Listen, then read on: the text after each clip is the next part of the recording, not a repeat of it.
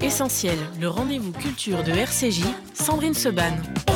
Et une fois par mois, vous le savez, dans Essentiel, on parle de pop culture avec Eric Delbecq. Bonjour. Bonjour Sandrine. Merci d'être avec nous, docteur en histoire, diplômé en philosophie. On décrypte la pop, la pop culture, je suis arrivée aujourd'hui, avec les sciences humaines et avec aujourd'hui, euh, eh bien justement pour démarrer, c'est pas de la pop culture ça, mais c'est tellement bien que vous avez voulu en parler. Bah, déjà, euh, comme je l'avais précisé la Mhm. première fois, la pop culture a une extension euh, assez euh, grande, assez large. Et quand un ouvrage à la fois doit être lu massivement et qu'en même temps il parle de beaucoup de sujets, y compris des, des sujets que n'importe quel citoyen euh, devrait maîtriser ou auxquels il devrait s'intéresser, euh, ça me semble euh, légitime d'en parler. Eh bien, ça tombe totalement bien, puisqu'effectivement, c'est le livre de Pierre Nora dont on va parler. Le voilà, jeunesse, c'est comme Pierre Nora. Ouais. C'est un homme qui reste jeune. C'est un ouvrage qui est euh, tout à fait passionnant à lire et qui est fondamental parce que euh, bah, c'est une vaste réflexion euh, déjà sur l'identité, Mhm. sur la mémoire. On y parle euh, bien évidemment d'antisémitisme également. On y parle, j'allais dire, on y parle d'antisémitisme, on y parle aussi de qu'est-ce que c'est que être juif et qu'est-ce que ça peut être qu'être juif pour un homme comme Pierre. Ouais. C'est-à-dire qui est pétri euh, d'universalisme, euh, qui, comme on dirait, euh, enfin comme on disait avant, parce qu'on ne le dit plus, a fait ses humanités, est à l'Académie Mhm. française, est un défenseur de la littérature, de la recherche française et un amoureux des mots. Donc c'est totalement passionnant de le, le lire. Et puis, bien évidemment, on traverse euh, l'histoire euh, d'un certain nombre de décennies du passé. On croise de très grands euh, personnages. Ça nous fait du bien dans ces temps de remise en question d'un tas de choses, de cancel culture, etc. Il est quand même bon de se replonger dans le travail d'un historien. Alors, il ne, il ne parle pas euh, euh, de son œuvre, de pourquoi il a fait les choses en long, en large, en travers. Hein. C'est pas ça le sujet euh, du livre. C'est plutôt de s'attacher à des réflexions, à des moments de vie particulièrement intéressants et particulièrement euh, démonstratifs. Alors bien évidemment, on a aussi une petite euh, pensée euh, émue sur la fin de la revue Le Débat Mhm. qu'il a dirigé euh, pendant très longtemps avec Marcel Gaucher. On ne peut s'empêcher de faire des, des petits parallèles, euh, mais Avec- on pourra en rediscuter. Mais oui, avec euh, les revues qui est aujourd'hui, dans la quatrième de couverture, ah, pour les plus jeunes qui nous écoutent, parce que c'est souvent des mercredis, et en plus tout le monde est en télétravail, en tout cas certains, les enfants essayent d'être en Zoom, et en tout cas euh, leur expliquer peut-être, euh, Pierre Nora, euh, qui il était, et surtout il, dans la quatrième de couverture, il dit une jeunesse qui m'a fait ce que je suis. Euh, finalement, euh, cette jeunesse qu'a vécue Pierre Nora, extrêmement compliquée, il redit la guerre de 9 ans à Oui. 13 ans, etc. Euh, Est-ce qu'il aurait été autrement s'il n'avait pas eu cette jeunesse? Est-ce que c'est tout cela aussi derrière ce livre, la jeunesse qui, euh, qui construit euh, un homme et dans, ses convictions et dans ce qu'il a été ensuite? Oui, alors à la fois euh, sa jeunesse, mais également euh, ce que c'est qu'un héritage familial, hein, parce que la famille Nora, ça n'est pas rien. Donc c'est un héritage familial, c'est une période euh, historique euh, avec ses drames, et c'est également une construction euh, intellectuelle. C'est un rapport à un cursus. Euh, il parle euh, bien évidemment de ses études, euh, il parle de normal et du fait qu'on a, on lui a longtemps dit, vous êtes normalien. Ouais.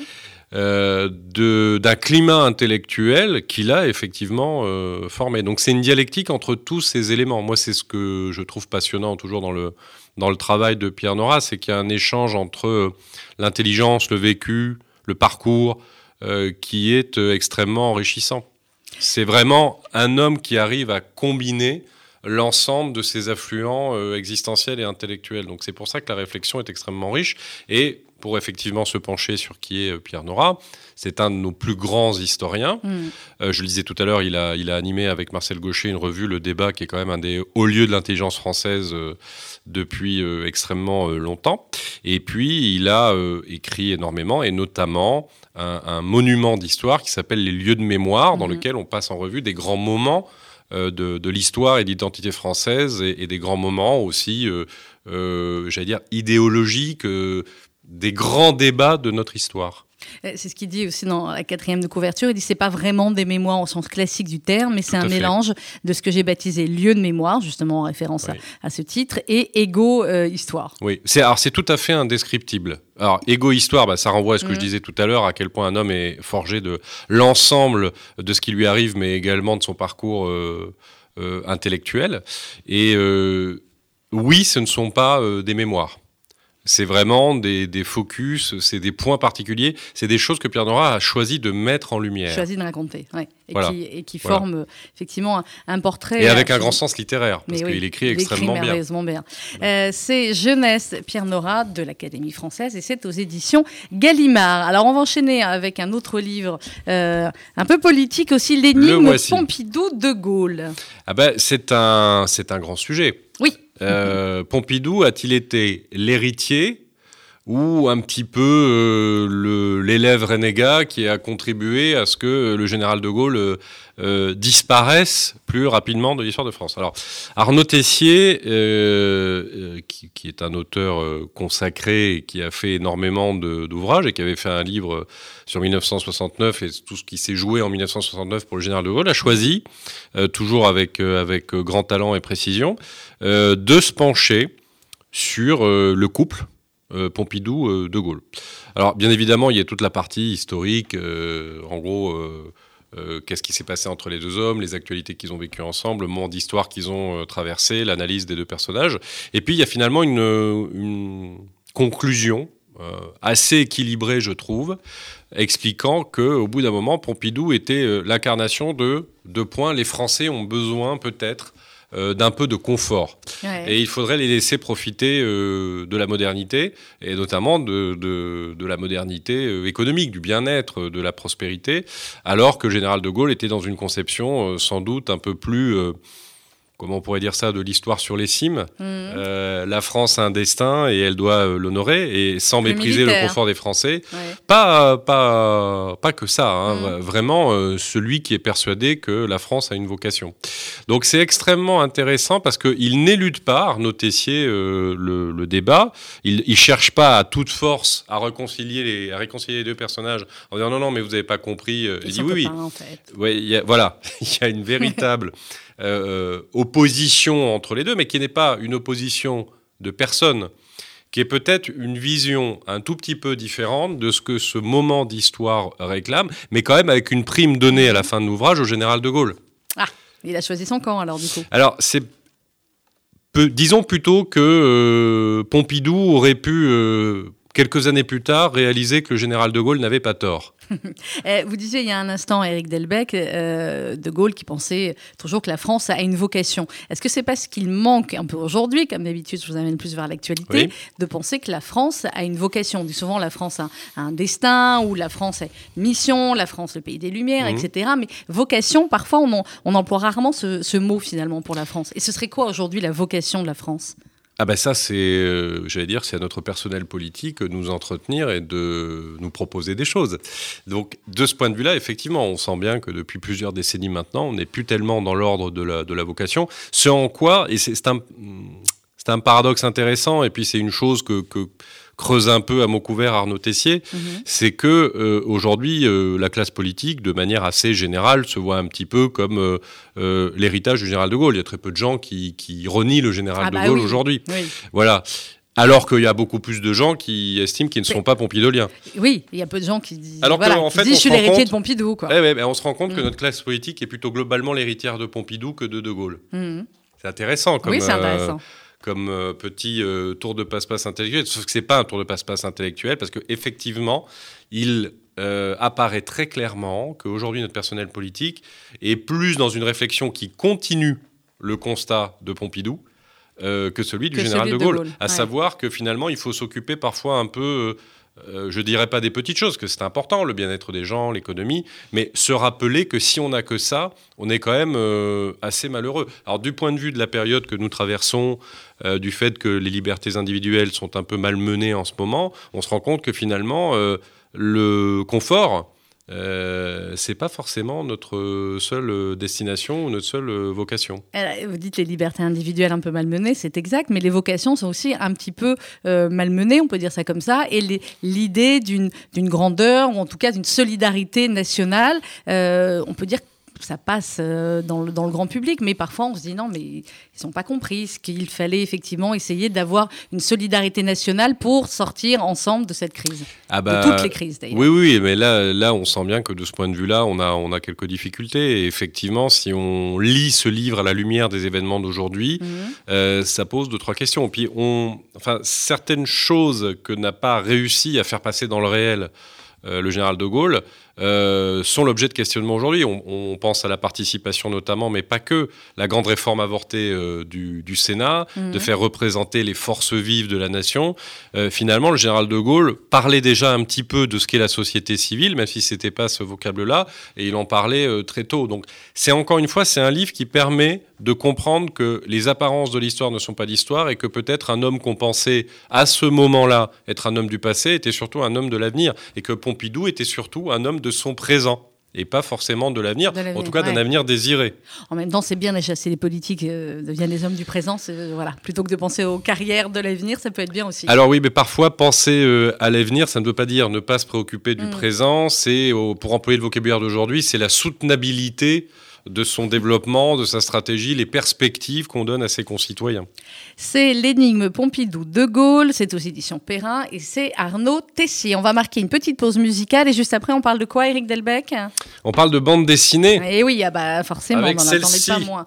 L'évadé de comment ça se prononce? Cid ou CID Ah bah Sid, bon, enfin moi je, je, je dis Sid Iceland. D'accord. Iceland. Sid Iceland. Très bien. On en parle dans un instant. C'est juste après David Bowie et Heroes sur RCJ. Cadeau Sandrine. Merci, c'est gentil.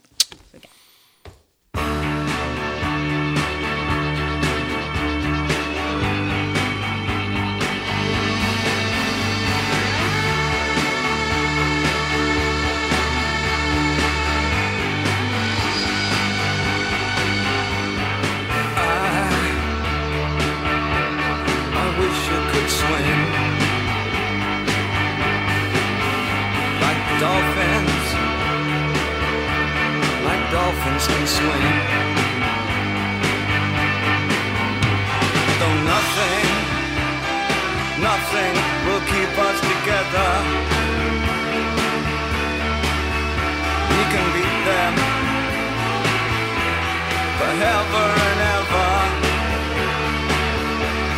Oh, we can be heroes just for one day.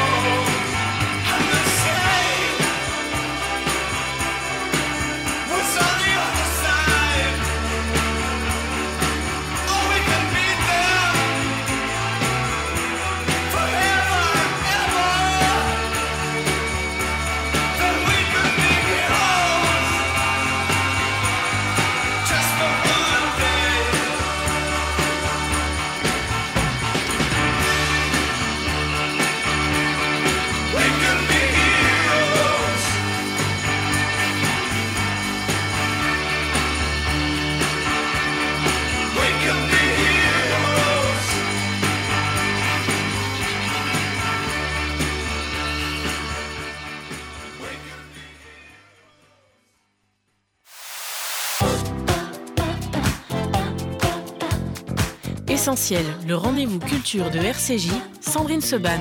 Et aujourd'hui dans Essentiel, comme une fois par mois, mon invité Eric Delbecq, docteur en histoire, diplômé en philosophie. On parle de pop culture et aussi souvent d'actualité aussi, ou de pop culture en lien avec l'actualité. Alors, les BD du mois, Eric Delbecq, il y en a plein, hein. je vois vous avez un, Tout à fait. un On package commence là. par ça, Oui. l'évadé de...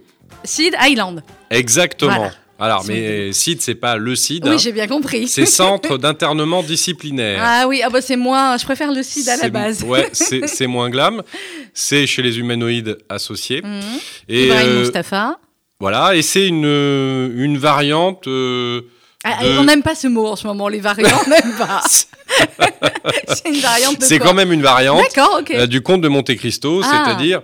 C'est-à-dire un personnage qui va revenir se venger après avoir euh, subi quelque chose de fort désagréable. C'est dans un monde euh, imaginaire, on ne sait pas trop bien euh, où c'est, quand c'est, etc., plutôt futuriste, dans lequel un jeune capitaine de vaisseau prometteur va être en fait emprisonné parce que quelqu'un veut sa déchéance, veut sa chute, ce qui euh, l'éloigne de la femme qu'il aime.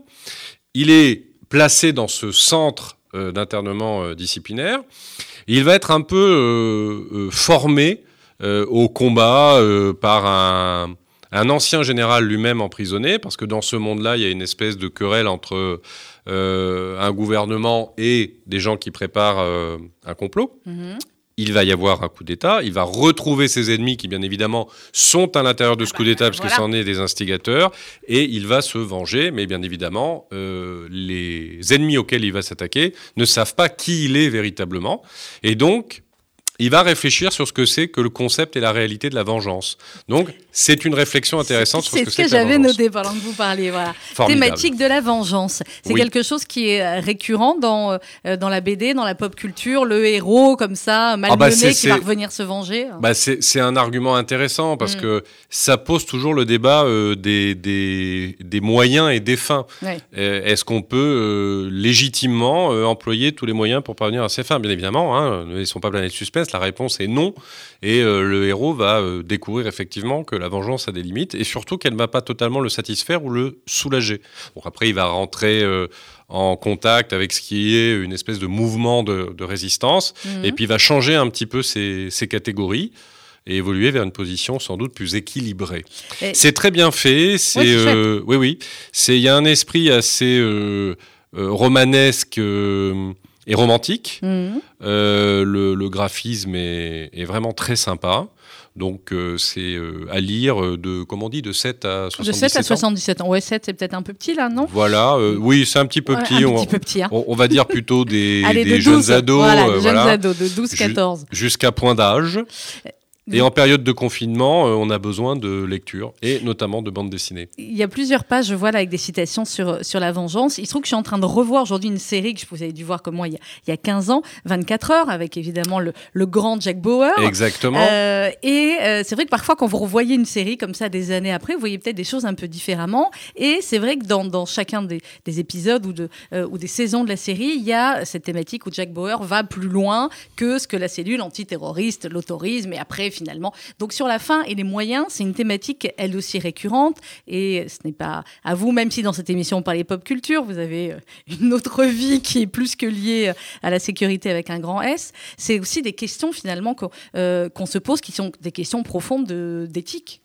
Ah ben oui, euh, c'est-à-dire qu'on on peut parfois, euh, sans aucun doute, se poser des questions, euh, voire être au bord de la ligne. Mais il y a un moment où on l'a franchi complètement.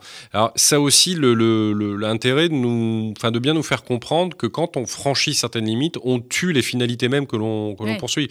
Alors effectivement, on vit dans une période dans laquelle ces questions, elles sont prégnantes sur des questions de, de sécurité euh, traditionnelle, mais également sur nos questions de sécurité sanitaire. Jusqu'où on peut aller euh, même quand on a le sentiment qu'on poursuit de bonnes intentions. Donc effectivement, hein, comme le dit le- l'adage, hein, l'enfer euh, est pavé de bonnes intentions. De bonnes. Donc plus que jamais, c'est intéressant, même à travers le, le divertissement et la bande dessinée en particulier, de se poser de bonnes questions euh, sur euh, l'articulation entre les, entre les fins et les moyens, et surtout de ne pas euh, euh, céder à la peur. Mhm.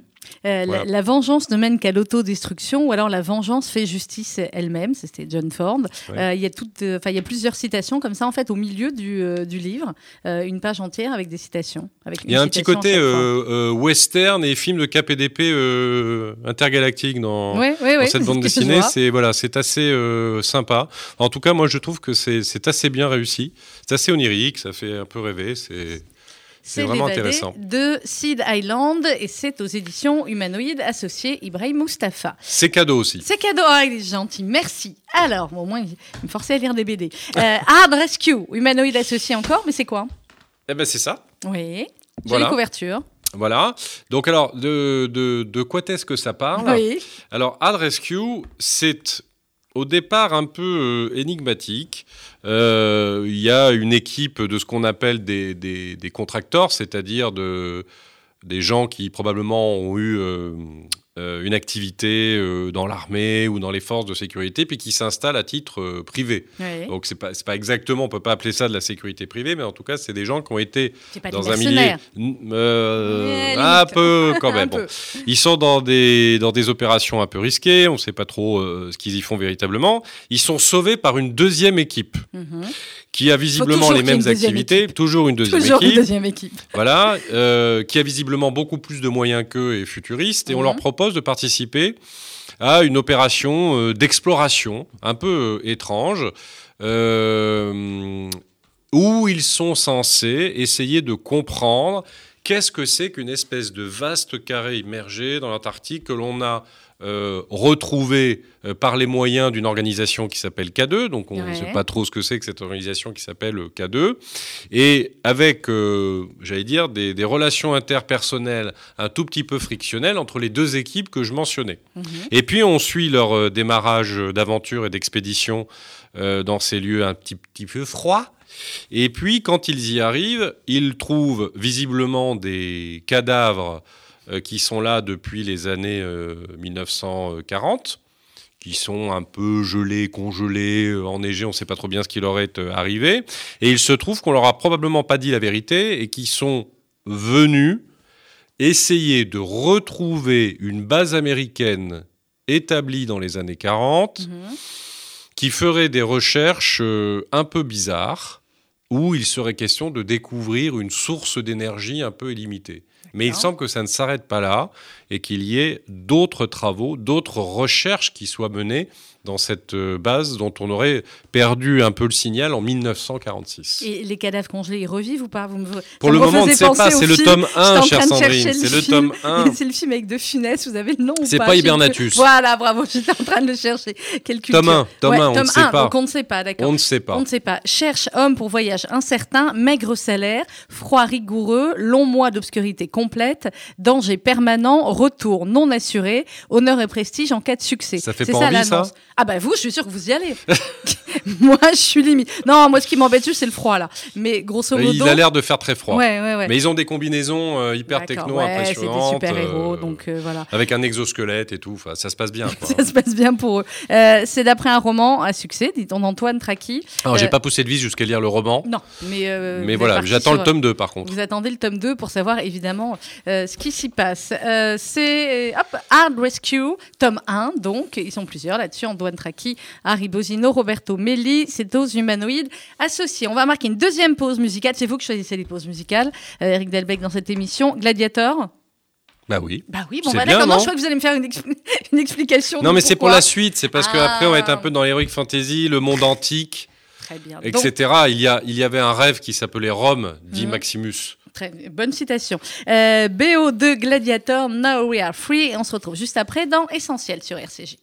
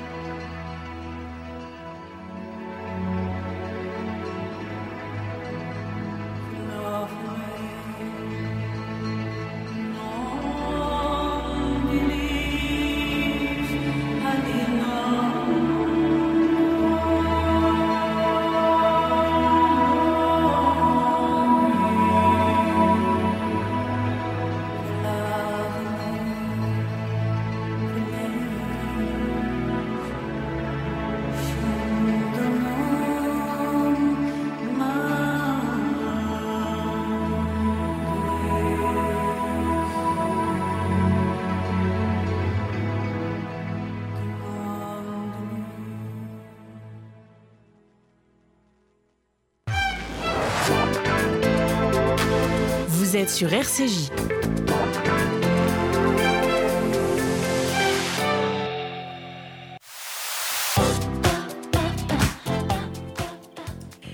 Essentiel, le rendez-vous culture de RCJ, Sandrine Seban. Avec aujourd'hui, comme tous les mois, l'émission consacrée à la pop culture avec Eric Delbecq. C'est très zen, hein, la BO de Gladiator. Vous nous avez apporté un petit peu euh, juste C'est avant. important en ce moment. Oui, c'est important. hein.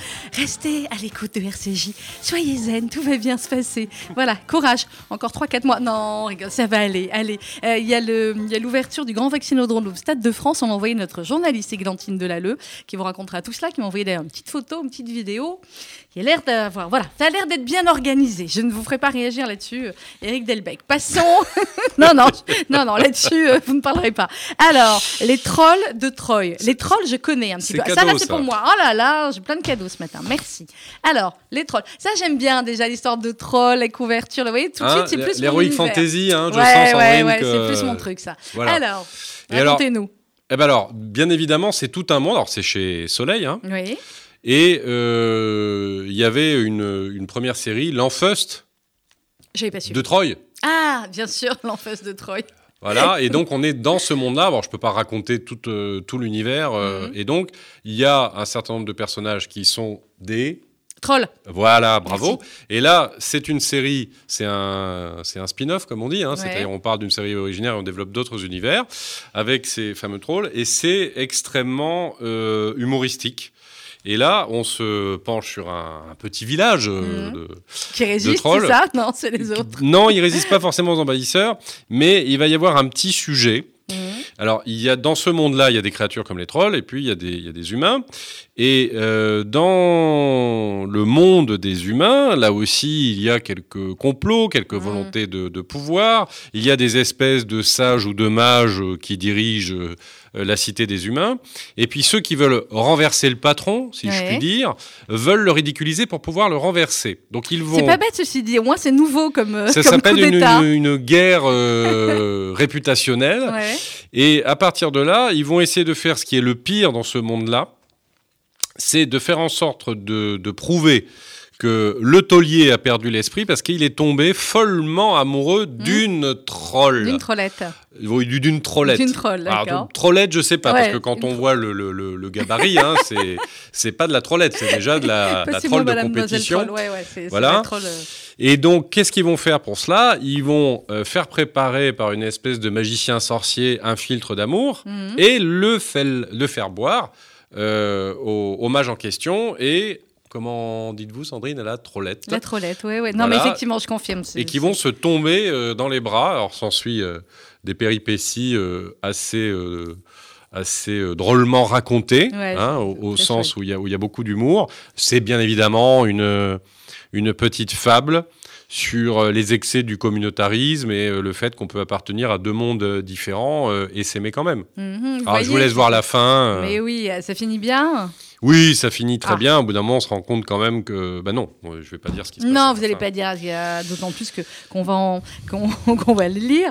Euh, vous disiez il y a un instant la, la guerre réputationnelle. Euh, Oui, ce c'est très rigolo parce que... Non, mais c'est rigolo parce que c'est aussi quand vous m'avez présenté ça au début, je me suis dit tiens, c'est mais si ça existe en fait beaucoup en, Ah, politique bien sûr, aussi. C'est bien que sûr. ça aujourd'hui les réseaux sociaux. Bien sûr. C'est la il guerre plein- réputationnelle. Il y a plein de, de- toujours de, de références dans cet univers euh, de, de Troy, hein, et pas de Mhm. Troie, hein, c'est Ouais. Troy. hein. Euh, Enfin, en tout cas, c'est comme ça qu'on prononce euh, en français euh, T-R-O-Y. Ouais. Euh, il y a plein de, de références culturelles, justement, à la pop culture. Il y a des phrases de cinéma, de chansons. On va croiser quelques paroles de Jacques Brel, notamment. Ah. Euh, donc, c'est très en phase avec, euh, avec l'actualité. Et bien évidemment, le principe de comment on peut déboulonner euh, un dirigeant, eh ben, euh, comment En pratiquant de, la, de la guerre réputationnelle, en essayant de, de matraquer sa réputation, de détruire son image pour le faire euh, descendre de son, de son siège. Mhm. Euh, on a tous des exemples en tête. Mais oui. Voilà. Donc ça, c'est la première réflexion intéressante. Et contrairement à ce qu'on peut penser, il y a ce sujet euh, de, de, de ne pas être communautariste et de savoir, par exemple, qu'il y a beaucoup de vertus euh, à des mariages mixtes. Mais la première réflexion, c'est d'abord la guerre réputationnelle. Enfin, Mhm. je trouve, c'est comment on va euh, essayer de, de salir quelqu'un. Alors, en notre période d'attaque réputationnelle, de réseaux sociaux, etc., Ah bah, ce n'est que ça. de, euh, de aujourd'hui. dénonciation Ouais. euh, dans tous les sens. C'est quand même très intéressant euh, d'y réfléchir. hein. Je, je rappelle au passage que la marque d'un régime totalitaire, c'est la dénonciation euh, anonyme. hein. Voilà, comme ça, Voilà, ça c'est dit. ça, c'est c'est bien dit. Hein, pour que ceux qui, euh, qui prétendent être des parangons de démocratie sachent qu'ils pratiquent les méthodes les plus appréciées par les, Les fascistes pires. de tout poil. Exactement. Donc ça, c'est la première réflexion. Et puis après, effectivement, très intéressant sur C'est quoi qu'un couple venu de deux horizons différents. Ça peut faire des étincelles et il y a beaucoup, beaucoup d'humour. Et ceux qui En connaissent ce qui nous concerne, les deux horizons différents, généralement, c'est Ashkenaz et Farad. C'est le, maxi- le maximum au niveau des horizons différents.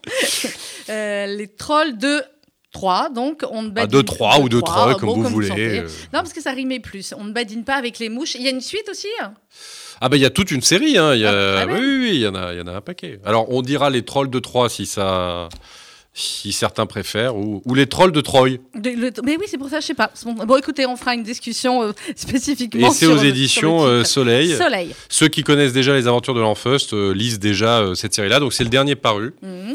Pour ceux qui auraient été inattentifs. Très bien. Ensuite, Atalante. Atalante, là on est en pleine euh, antiquité, Mhm. on est en pleine mythologie, donc c'est un personnage assez connu. Atalante, là aussi c'est est euh, le dernier opus. C'est aux éditions Soleil également. Alors pour ceux qui adorent euh, l'univers de la, de la mythologie, bah, bah, euh, voilà, on plonge dedans avec, Mhm. euh, avec facilité. Et là c'est une réflexion sur le temps. Il y est question de, de Chronos. Alors pareil, hein, ça n'a absolument aucun rapport avec ce que nous vivons et avec l'écoulement du temps qui se fait de manière un tout petit peu ralentie en ce moment. Donc, euh, réflexion aussi intéressante sur le rapport entre l'identité et le temps. Je ne Ah. peux pas en dire plus que sinon Pourquoi? on, dévoile l'intrigue. Voilà, elle va se retrouver à Talente à faire face à des doubles Mhm. d'elle-même. Et il y a un rapport hein. au temps, et il y a un rapport à... Ah bah oui, faire face à un double, Ouais. Voilà. C'est-à-dire déjà soi-même, c'est compliqué. Si en plus on a un on double. voit son double. Ouais. C'est terrible ça. voir Ah bah là, elle en voit plusieurs en plus. Oh là là là là, c'est stressant votre histoire. Non, non, c'est pas, c'est pas stressant. euh, c'est assez euh, finement fait. Mhm. D'ailleurs, de temps en temps, il faut relire les pages en arrière pour bien comprendre de quoi il est question. D'accord. Et puis, il y a effectivement un tas de, de, de personnages euh, euh, mythologiques. Donc, c'est toujours, euh, c'est toujours appréciable pour ceux qui aiment la mythologie. Et pareil, alors, pour le coup, ça peut vraiment se lire de. de À plusieurs lectures. 7 à 10, 77, je sais pas, Ouais. 10 ans à Allez, 77 10 ans. Ouais. Enfin, pour ceux qui aiment euh, la bande dessinée, c'est Atalante, c'est un univers euh, très sympa. Et pour vos enfants qui commencent euh, à vous faire trouver le temps long à la maison, euh, c'est parfait. hein, euh, Il n'est que 11h41, bonne chance. voilà, parce qu'à 19h, ça va être beaucoup plus compliqué. Vous n'aurez déjà plus de voilà. Euh, c'est Atalante et c'est aux éditions Soleil. Allez, encore un avant la dernière pause musicale. Les légendaires, Ah ah. c'est une série qui s'est très bien développée ces dernières années.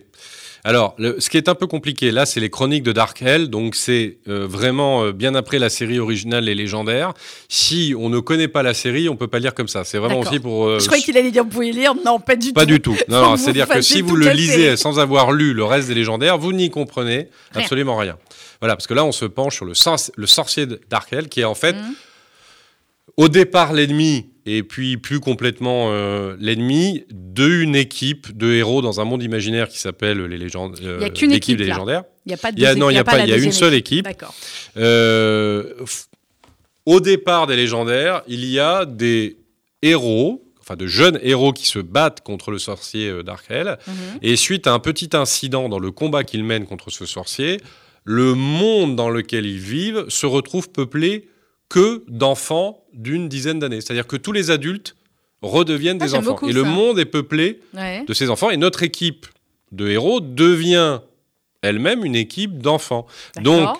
Pendant un certain nombre de volumes, ils vont essayer de mettre fin à l'incident Jovenia, comme ils disent, c'est-à-dire de retrouver leur taille d'adulte. Et il se passe un tas de choses. Et on Mais Est-ce qu'ils découvre... restent- ils ont une taille d'enfant avec un cerveau d'adulte ou leur cerveau redevient aussi. euh, Non, non, non, ils ont, ils ont un cerveau d'adulte dans un corps d'enfant, Mm. mais de temps en temps, ils ont tendance à réagir un peu comme une bande de salmums. C'est aussi intéressant sur... euh, euh, Est-on conditionné aussi par son âge biologique un petit peu, même quand on est euh, bah, adulte hein, non.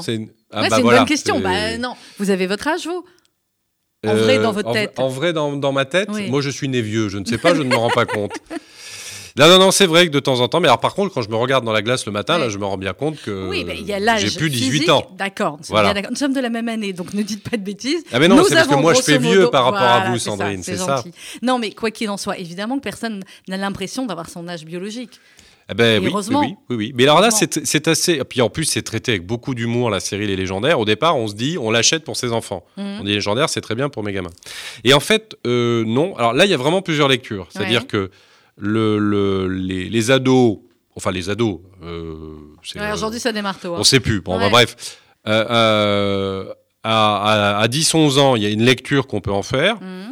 Et alors, plus âgé, on en fait euh, une autre. une autre lecture. Voilà. Parfois, d'ailleurs, il y, a des- il y a des passages assez durs dans les légendaires. Mhm. Donc, euh, moi, j'ai tendance à penser d'ailleurs que c'est pas complètement. euh, C'est une série pour ados. Euh, en, tout cas, ça, ça peut l'être, mais avec euh, quand même un, un tout petit peu de, de précaution. Euh, maintenant, peut-être que je suis un petit peu excessif et que je, je veux trop protéger les, les non, enfants. mais en même temps, En tout cas, est c'est une excellente-. Voilà, c'est une excellente série, Les Légendaires. Alors, juste, je disais, on peut pas le lire si on connaît pas l'univers. Mhm. Pourquoi j'en parle? Parce que c'est pour inciter les gens À commencer la série. à commencer la série Les Légendaires. Parce que vraiment, c'est une. Moi, quand je l'ai découvert avec un peu d'ironie, Mhm. après, je me suis dit, mais en fait, c'est tout à fait euh, passionnant. Et sur les BD, justement, de manière générale, est-ce que euh, quand vous dites, bon, bon, pour tel âge à peu près, après chaque parent voit euh, par rapport à, à l'enfant, sa maturité, s'il a l'habitude de lire des BD, est-ce que ce type de BD, il faut le lire avec l'enfant ou est-ce qu'une BD, euh, bah, l'enfant le lit ou l'adolescent le lit, l'adulte le lit, ils en parlent après, ils le lisent ensemble? Il y a certains livres, moi qui ai plus l'habitude de lire quand elle était petite des livres à ma fille que des BD, ça se lit séparément, une BD ou ça se lit en famille ou ça se lit Non, moi, je pense que ça se lit. le- la lecture, c'est quand même une aventure d'abord personnelle. Donc, Oui. moi, je pense que voilà, les, les, les, les jeunes gens, les enfants, les ados doivent le lire tout seuls et après, on peut en parler. Mm. Et, et l'adulte peut les lire et dire tiens, qu'est-ce que tu en as pensé et, et ça. comment tu lis ou comment tu vois ça, même aussi comment tu regardes tel ou tel, Oui. euh, tel, ou tel dessin. Et d'ailleurs, dans, dans la série Les Légendaires, il y a un des thèmes, il y en a énormément, mais il y a un des thèmes qui est intéressant, c'est justement la rédemption. Parce que le fameux sorcier, Mm. on va voir que euh, il n'est pas, euh, Darkel, il n'est pas que mauvais, il a, euh, c'est un petit syndrome Anakin Skywalker. Hein, c'est-à-dire euh, Dark Vador qui n'est pas vraiment euh, méchant et qui, qui redevient euh, gentil. Quoi, vous nous avez spoilé la fin de... Bah, je pense que maintenant la guerre des étoiles, Star Wars, je suis pas sais, sûr qu'il y a pour encore ça. des gens qui ne l'aient pas vu. Non, mais bon, c'est jamais Voilà. les plus jeunes. Bon. Donc en tout état de cause, ça c'est une réflexion euh, intéressante, par exemple euh, la rédemption. Hum. Et, et on peut en discuter à travers une bande dessinée. Donc c'est vraiment un outil euh, d'éducation, la bande dessinée. Ben, vous voyez, vous avez réussi à le dire. Je me suis laissé dire que oui. Euh, le chef de l'État, Emmanuel Macron, aimait Mhm. bien la bande dessinée. Lis la bande dessinée. Eh ben, écoutez, ça fait quoi? Invitez-le pour la prochaine émission. Invitons-le, nous allons lui poser. Invitons-le, Ça le voilà. changera des questions ouais, qu'on lui pose Alors, en vrai, je pense que ouais, ça, ça pourrait lui faire du bien. Euh, les légendaires, les chroniques de Darkel, c'est aux éditions Delcourt. On va marquer la dernière. C'est pas pause- cadeau, ça, je le garde. Mais non, mais je voulais pas demander en plus. Par contre, celle rose, oui, je suis très. Celle-là, peut-être. Euh, non, mais ça va, j'ai de quoi faire. Mon nom est personne. Pourquoi? Parce que c'est un western après? Ah ah, et bien voilà, bande Euh, originale. c'est bien fait du cette film. émission. Ouais, franchement, c'est conçu. hein. Euh, bande originale du film Mon nom est personne. Et juste après, on passera à la dernière bande dessinée euh, choisie par Eric Delbecq dans Essentiel.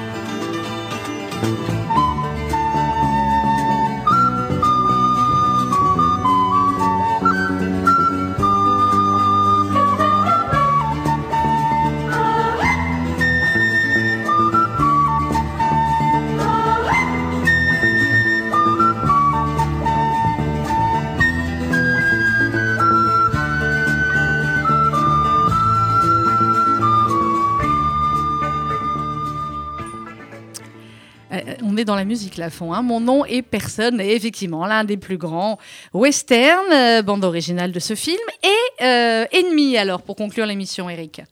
Voilà, c'est ça. Ennemi, collection grand angle, Mhm.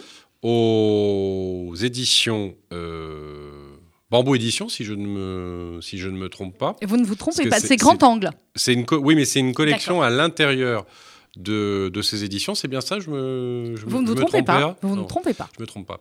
Et donc, euh, ceux qui euh, aiment les tuniques bleues, Les fameuses. Alors Les expliquez, ce que c'est les tuniques bleues une- pour les plus jeunes. Les Tuniques Bleues, c'est une bande dessinée Mhm. célébrissime qui met euh, en scène deux héros, un sergent et un caporal de l'armée de l'Union, Ouais. Chesterfield et Blutch, à qui il arrive euh, un tas d'aventures pendant cette période extrêmement trouble de la guerre de sécession aux États-Unis.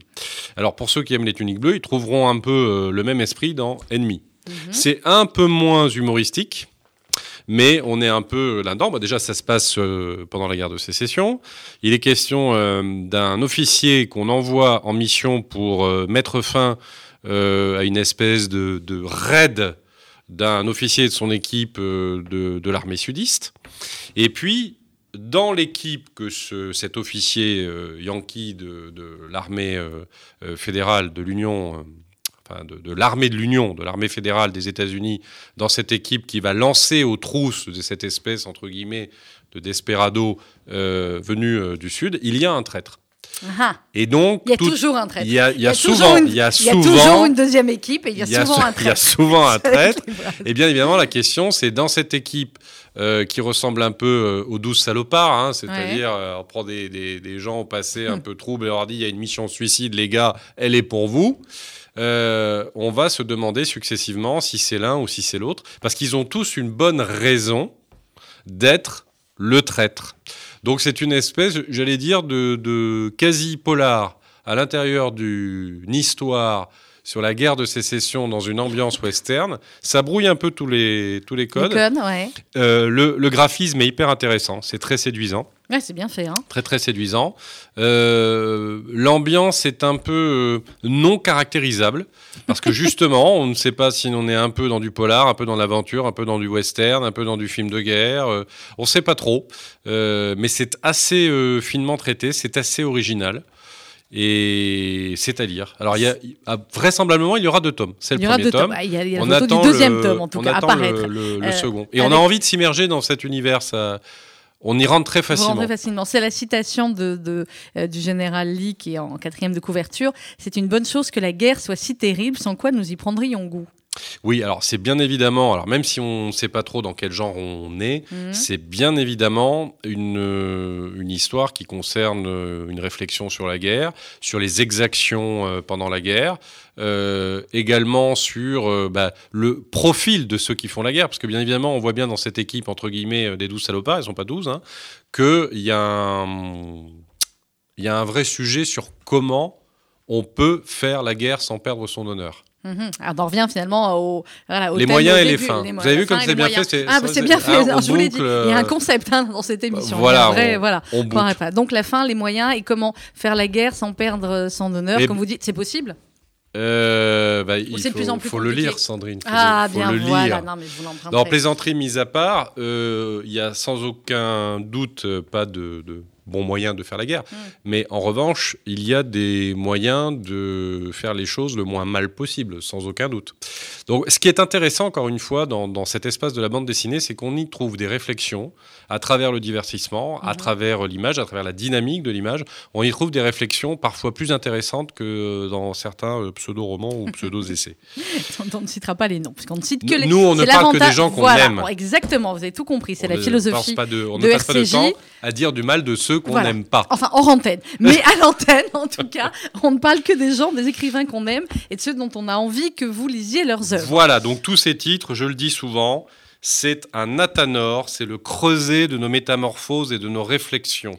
Athanor, c'est le nouveau mot important qu'on de aura appris aujourd'hui. Oui, il faut euh, se finir sur un mot, comme ça on apprend un, mot à chaque culturel, émission. euh, Voilà. c'est- important pour pas penser qu'on n'est que des gens dédiés au divertissement, ce qui n'est pas, du tout pas du tout votre le cas. cas. Non, et Hein n'est certainement pas le cas de l'émission. Merci beaucoup Eric Delbecq d'avoir été avec nous. Au mois prochain Eh ben oui, oui, Ben oui, oui, bah, parce si on m'invite, moi mois. je viens. hein. Vous êtes là tous les mois, on a fait un planning, donc euh, Voilà. respectons le planning.